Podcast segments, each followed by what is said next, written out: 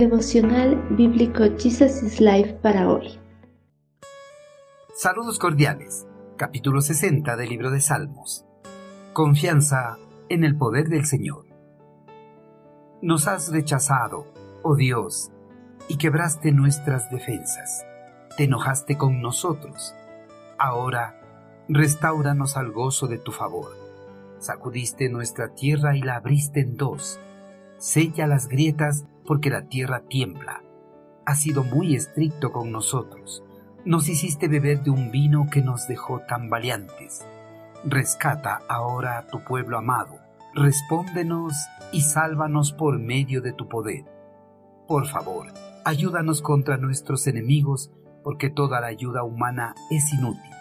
Con la ayuda de Dios haremos cosas poderosas. En cierta ocasión, el pueblo hebreo sufrió el ataque de varias naciones vecinas, las cuales habían hecho una coalición para derrotar de una vez por todas a la nación hebrea. Los diferentes ejércitos enemigos se habían desplegado a lo largo del territorio israelí para realizar ataques simultáneos por diferentes puntos.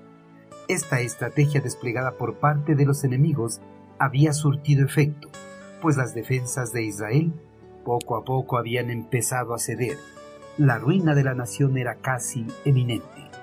En esos momentos duros para la nación hebrea, David, el monarca del reino, extendió su clamor al eterno Creador para que acudieran en socorro de Israel y les liberara de las amenazas enemigas. David había dividido a su ejército para poder defender por todos los flancos su reino. El monarca y una parte de su ejército batallaron en la parte septentrional del país, en tanto que la otra parte de su ejército batallaba en la región meridional de Judá contra los edomitas. Al lugar de batalla donde se encontraba David, le llegó la información de que los asirios y edomitas habían traspasado las defensas de su ejército y avanzaban rápidamente a la capital de su reino.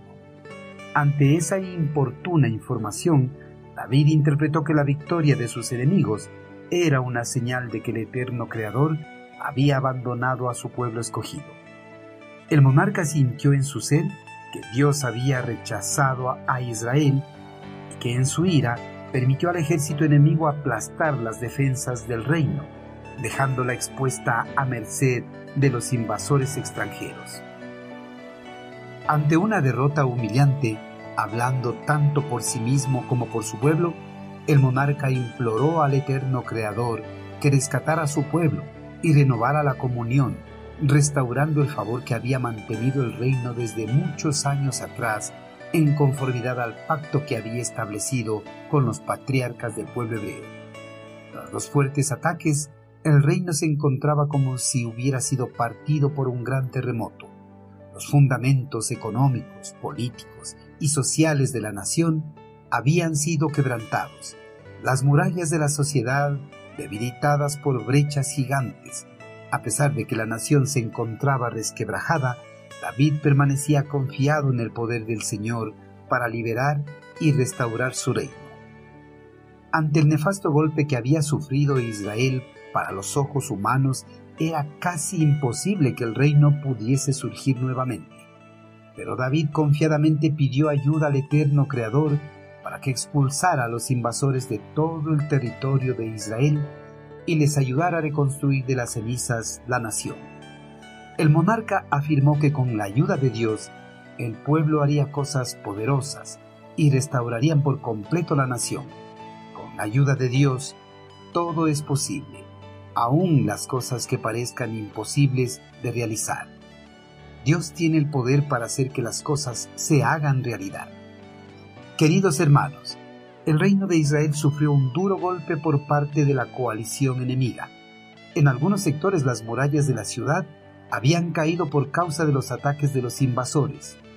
Israel estaba resquebrajada, pero en esos momentos de angustia, el salmista extendió su clamor al Señor para que les ayudara a vencer a sus enemigos y reconstruir la ciudad.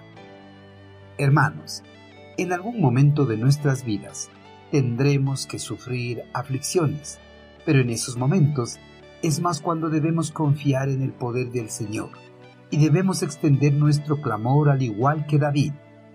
en nuestro clamor, Él vendrá en nuestro socorro y nos levantará para que sigamos adelante en nuestro camino de la salvación y la vida eterna.